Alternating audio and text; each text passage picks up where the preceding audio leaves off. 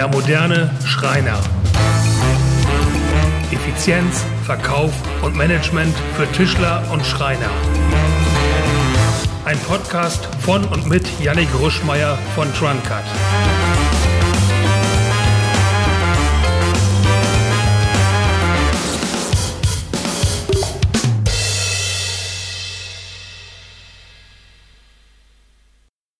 Hi und herzlich willkommen beim Der moderne Schreiner Podcast.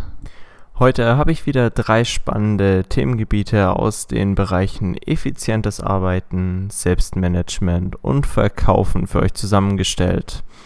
Da wir in den letzten drei Wochen etwas von diesem Schema abgewichen sind, möchte ich hier den Weg etwas zurückfinden und dir wieder den Grund liefern, ähm, aus dem du den Podcast wahrscheinlich abonniert hast. Effizientes Arbeiten ist heute auch wieder unser erster Punkt. Effizientes Arbeiten bedeutet auch, sich nicht zu übernehmen, keine falschen Annahmen über mögliche Auftragsvolumen zu machen und realistisch zu planen, wie viel dein Team, deine Mannschaft oder du selbst wirklich abarbeiten könnt. Also wie viele Möbel, wie viele Schränke könnt ihr in der Zeit inklusive Planung wirklich produzieren? Beachte dabei, dass nicht immer alles rumläuft, denn rund läuft, denn unverhofft kommt oft. Der Krankenstand, äh, den du in deiner Firma hast, ist natürlich etwas, das du dabei berücksichtigen musst. Auch verbohrte Platten, fehlkonstruierte Schränke, Nachbestellungen und sonstiges müssen in einem solchen Plan berücksichtigt werden. Im ersten Schritt solltest du also nur Aufträge annehmen, die du wirklich termingerecht liefern kannst und bei denen du auch den Kunden optimal betreuen kannst, wenn noch Nachfragen kommen, Änderungswünsche auf dich zukommen oder der Kunde ähm, noch Sonderwünsche hat. Ähm, weniger Stress in deinem Betrieb sollte doch für dich das Ziel sein. Denn weniger Stress bedeutet auch ein besserer Workflow, also ein besserer Arbeitsfluss, eine höhere Produktivität und nachher kannst du beim nächsten Mal sicherlich ein höheres Volumen abarbeiten, weil einmal alles durchgearbeitet ist und einmal ein glatter Arbeitsfluss entstanden ist. Das steigert natürlich nicht nur die Motivation von deinen Mitarbeitern und damit auch die Produktivität, sondern auch den Gewinn, den dein Unternehmen einfährt. Du solltest also immer reflektieren, welche Möglichkeiten du hast und diese Möglichkeiten neu evaluieren. Und natürlich auch hier wieder der Punkt, der, glaube ich, ähm, in den meisten Schreinereien wirklich wichtig ist. Wenn du dauerhaft mehr Aufträge hast, als du Volumen abarbeiten kannst oder immer auf der Grenze ausgelastet bist, dann erhöht deine Preise. Denn das ist ein ganz klares Zeichen dafür, dass du zu billig bist. Dazu empfehle ich dir auch nochmal die Podcast-Folge Du bist zu billig anzuhören.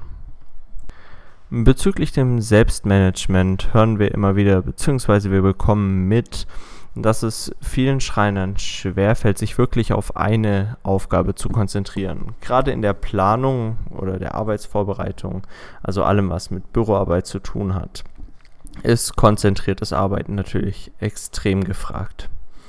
Und deswegen ähm, stelle ich dir heute ganz kurz eine Technik vor, mit der du in Zukunft die Aufträge nicht nur schneller planen und die Arbeitsvorbereitung schneller abarbeiten kannst, sondern diese auch gewissenhafter und fehlerfreier ablaufen wird. Wie gesagt, entscheidend dabei ist konzentriertes Arbeiten. Uh, Francesco Cirillo hat dazu die sogenannte ähm, Pomodoro-Technik entwickelt. Um, was bedeutet das jetzt?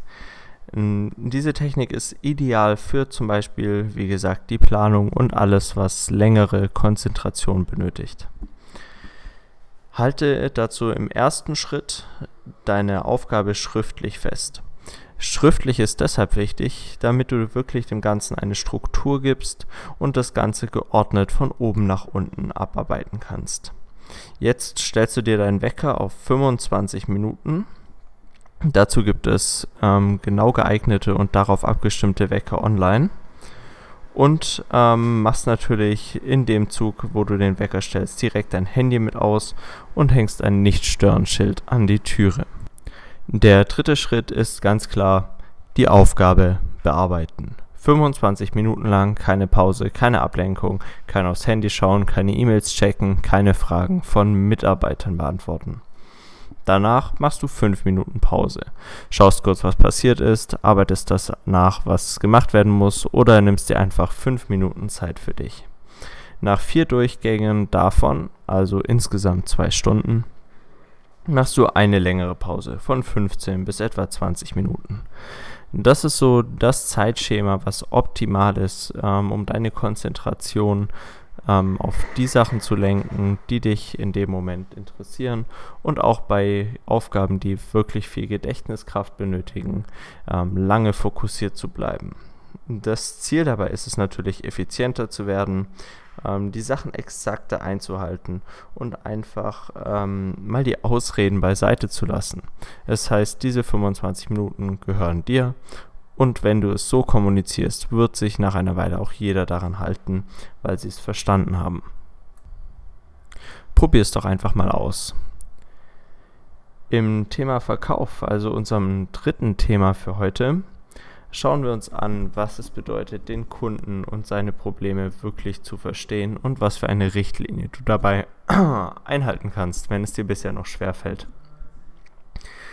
Dass es wichtig ist, den Kunden zu verstehen und seine Probleme und Fragen ernst zu nehmen, sollte, glaube ich, mittlerweile jedem bewusst sein. Dazu gibt es inzwischen zwei oder drei Podcast-Folgen um, und diese erklären, dass es eindeutig kriegsentscheidend ist die meisten Fragen zu stellen und auch diese Fragen, die richtigen Antworten zu bekommen, die bekommst du natürlich nur durch die richtigen Fragen. Wie fragst du jetzt also richtig? Wichtig ist dabei, stell immer offene Fragen. Das bedeutet, stelle niemals eine Frage, auf die der Kunde mit Ja oder Nein antworten kann. Also statt ist das interessant für Sie? Benötigen Sie das auch? Frag doch einfach mal, wie interessant ist das für Sie? Und wie interessant könnte das für Sie sein? Das Ergebnis ist ein komplett anderes. Statt einem einfachen Ja oder Nein bekommst du hier Begründungen. Ähm, der Kunde erzählt. Und wenn der Kunde erzählt, erzählt er dir mehr über seine Wünsche, seine Hoffnungen und, die Grund, und den Grund, warum er nachher kaufen wird. Es ist also bares Geld wert, dem Kunden hier richtig gut zuzuhören.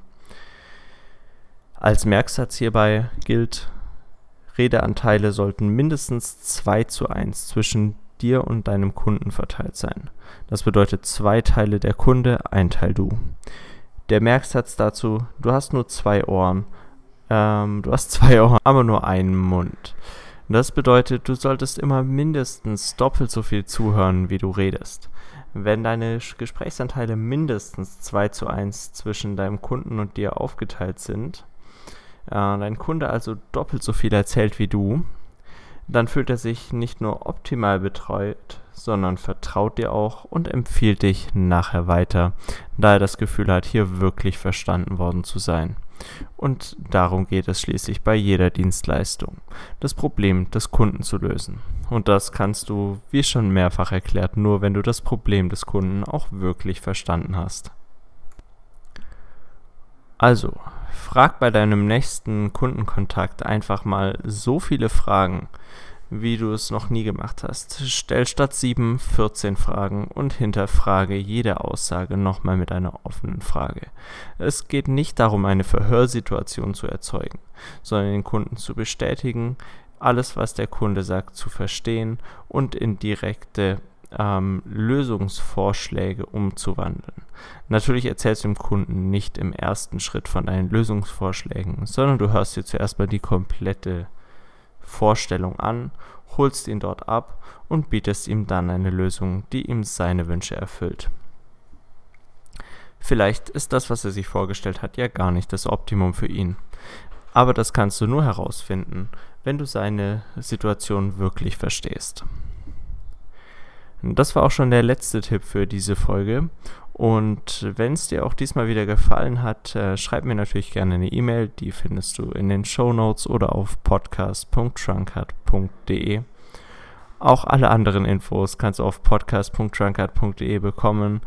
Und äh, wenn du sonst noch Fragen hast, Anregungen für die nächsten Folgen oder ähnliches, sind wir natürlich jederzeit erreichbar. Ich freue mich und freue mich auch, wenn du mir noch eine 5-Sterne-Bewertung auf iTunes da lässt.